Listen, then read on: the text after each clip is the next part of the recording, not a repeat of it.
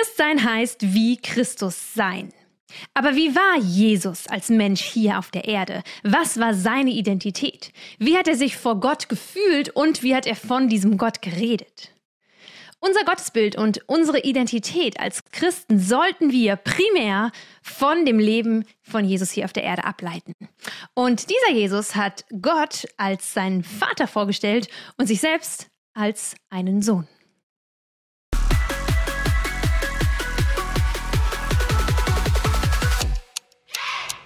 Wenn Jesus von Gott redet, nennt er ihn fast ausschließlich seinen Vater. Und wenn er mit Gott redet, also im Gebet, dann betet er aber. Aber ist die aramäische Form für Papa, für Vater, das, was Kinder gebrauchen, wenn sie zu Hause ihren Vater rufen. Und wahrscheinlich ist das für dich jetzt erstmal nichts Revolutionäres. Schließlich haben Christen seit Jahrtausenden von Jahren das Vater unser gebetet. Aber für die Juden zur Zeit Jesu war die primäre Haltung gegenüber Ehrfurcht vor diesem heiligen Gott. Niemand, weder im Alten Testament noch sonst irgendwo, hat Gott mit Vater angeredet. Und daher kommt dieser Jesus, macht Zeichen, Wunder, hat so eine starke, krasse, bevollmächtigte Rede. Einige sagen, das ist ein Prophet Gottes oder es ist der Messias. Und er redet von Gott als seinem Vater. Für die meisten Juden kam das wahrscheinlich Blasphemie sehr, sehr nahe. Denn wenn Gott dein Vater ist, dann bist du zu Hause. Dann ist Gott nicht mehr heilig, weit entfernt, weit weg im Tempel, wo ja die Anbetung und alles, was irgendwie wichtig war im jüdischen Glauben passierte.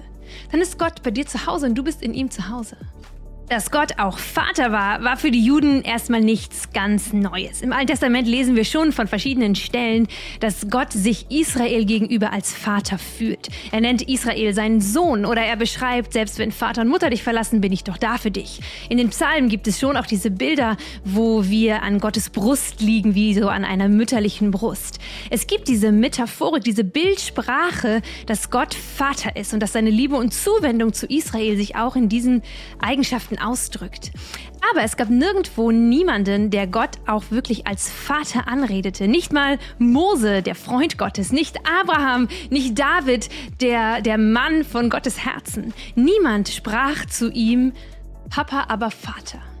Im Vergleich dazu, Jesus redet 170 Mal in den Evangelien vom Vater. Im ganzen Alten Testament finden wir das Wort Vater nur 17 Mal. Jesus ist der erste Jude, der die Vaterschaft Gottes nicht nur als eine von vielen Eigenschaften Gottes ansieht, sondern der Gott von seiner Vaterschaft her versteht und die Vaterschaft in den Mittelpunkt stellt. Für Jesus ist Gott der Vater. Und im Umkehrschluss heißt es, er selbst sieht sich als Sohn. 80 Mal in den Evangelien stellt Jesus sich vor als der Menschensohn. Am Anfang seines öffentlichen Wirkens, zu seiner Taufe, kommt die Taube vom Himmel, er wird erfüllt mit dem Heiligen Geist und eine Stimme erschallt, die sagt, das ist mein geliebter Sohn. Bevor Jesus irgendetwas signifikant Wichtiges tut, liegt das Wohlwollen, die Liebe, die Annahme, der Zuspruch seines Vaters auf ihm. Was haben alle Kinder der Welt gemeinsam? Sie haben keine gesellschaftliche Macht. Kinder haben keinen Titel, keinen Status, nichts, was sie irgendwie sich schon erarbeitet haben, äh, eine Position oder einen Titel, den sie nutzen können zu ihren eigenen Gunsten. Wer ist der Größte im Himmelreich? Fragen die, Jesu, fragen die Jünger Jesus und er antwortet, er stellt ein Kind in die Mitte und sagt, dieses Kind, wenn ihr nicht werdet wie die Kinder, könnt ihr nicht in Gottes Welt hineinkommen. Was meint er damit? Er meint damit das, was er selber lebt. Nicht sein Titel, nicht sein Status, nicht die Tatsache, dass er Gott ist, dass er der Sohn Gottes ist oder der Messias, sondern die Tatsache, dass er ein geliebter Sohn seines Vaters ist, ist das Fundament seiner Identität. Nicht, was andere über ihn sagen, nicht sein eigenes Tun und Können, sondern das, was der Vater über ihn sagt, ist ausschlaggebend für ihn und für seine Existenz und Identität. Und der Teufel erkennt, dass genau diese Tatsache ihn zu einem gefährlichen Gegenspieler macht. Denn jemand, der sich nicht beweisen muss, der vor anderen nicht zeigen muss, wer er ist oder sich erstmal einen Status oder Titel erarbeiten muss, ist freigesetzt, einfach das zu tun, wozu er berufen ist.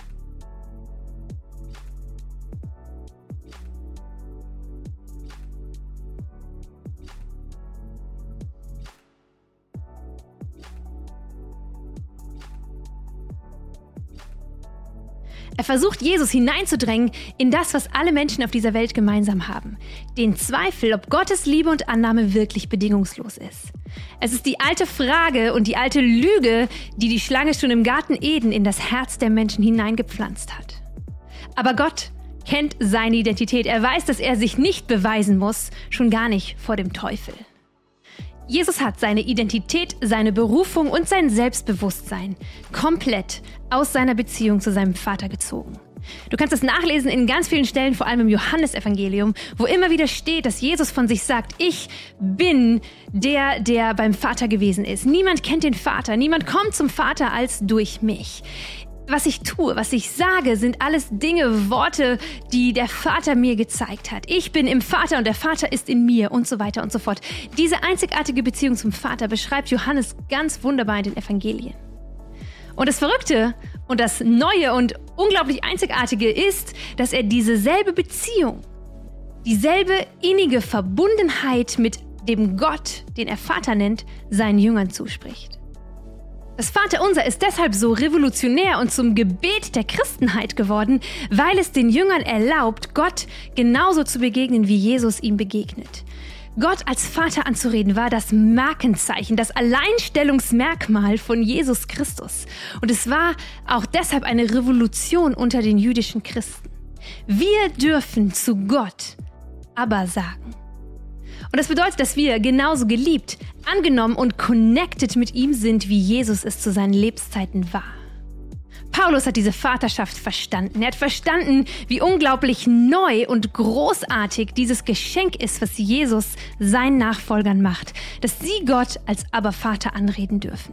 Er schreibt der Gemeinde in Rom in Römer 8, dass sie nicht einen Geist der Knechtschaft empfangen haben.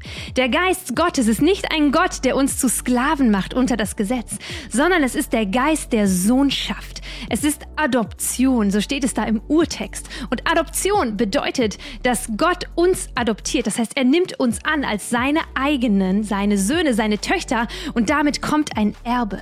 Damit kommt Vollmacht, damit kommt Autorität, damit kommt ein Platz an seiner Seite in seinem Reich. Und mit der Sohnschaft kommt Verantwortung. Das eine ist, dass wir als Kinder Gottes geliebt sind, dass wir angenommen sind, bedingungslos, ohne dafür etwas geleistet zu haben. Als wir noch Sünder waren, ist Jesus für uns gestorben.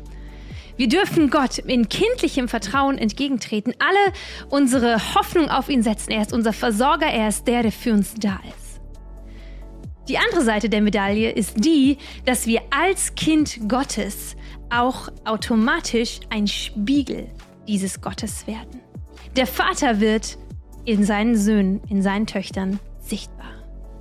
Dieses Konzept, dass der Vater im Handeln des Sohnes sichtbar wird, wendet Jesus schon auf die Pharisäer an. Allerdings kommen sie dabei nicht ganz so gut weg, denn er nennt sie Kinder des Teufels, beziehungsweise sagt ihnen, dass ihr Vater der Teufel ist.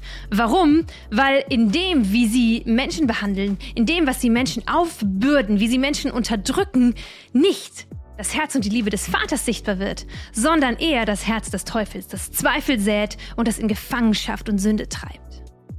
Im Gegensatz dazu ist Jesus der Sohn Gottes. In ihm wird Gott selbst sichtbar.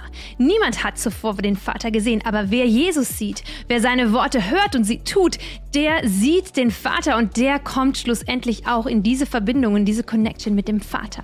In Jesus ist der Vater sichtbar und spürbar. Und wir alle kennen Kinder, die irgendwie aufmüpfig oder total verwöhnt sind.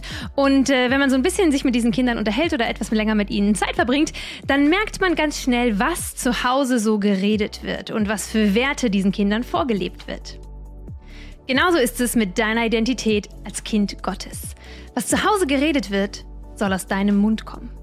Der Umgang, der zu Hause mit anderen Menschen gepflegt wird, sollte der Umgang sein, den du mit Menschen pflegst. Die Werte, die zu Hause vorgelebt werden, sollten deine Werte sein. An deinem Leben sollte erkennbar sein, wo du zu Hause bist und wer dein Vater ist. Ein zweiter Aspekt davon, dass der Vater im Handeln des Sohnes sichtbar wird, ist die Tatsache, dass wir nicht nur durch unser Leben und unser Verhalten Gott widerspiegeln, sondern dass wir auch Vollmacht bekommen haben. Im Gleichnis vom verlorenen Sohn kommt der Sohn nach Hause und äh, der Vater gibt ihm seine Position wieder als ein Sohn des Hauses. Und ein Zeichen davon ist, dass er den Ring, den Siegelring des Vaters an den Finger bekommt. Und dieser Ring bevollmächtigt ihn, im Namen des Vaters Geschäfte zu machen. Das bedeutet, ein Kind Gottes hat Autorität, im Namen des Vaters Dinge zu bewegen.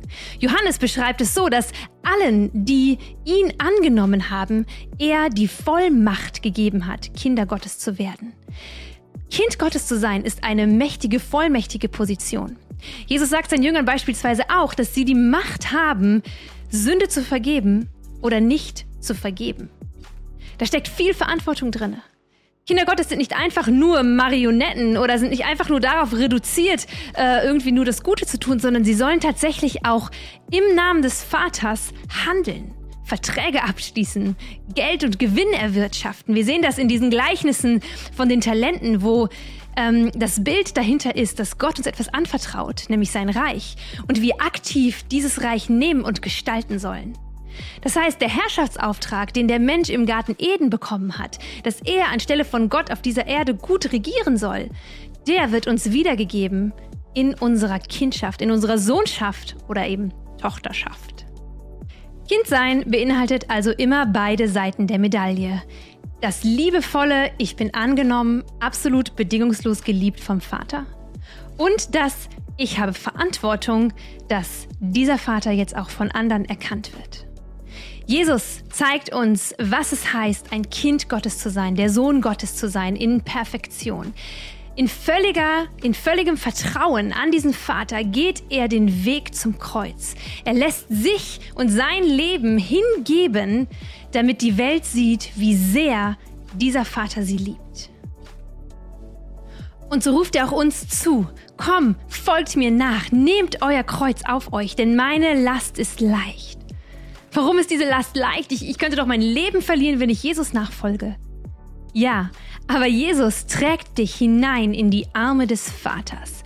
Und dort begegnest du dem Blick der brennenden Liebe Gottes. Und in diesem Blick findest du alles, was du in deinem Leben brauchst und wonach du dich jemals gesehen hast. Und dieser Blick, diese brennende Liebe Gottes, die seinen Sohn ans Kreuz getrieben hat, treibt auch dich hinaus in die Welt, um zu einem lebendigen Abbild dieses Vaters und dieser Liebe Gottes für die Welt zu werden.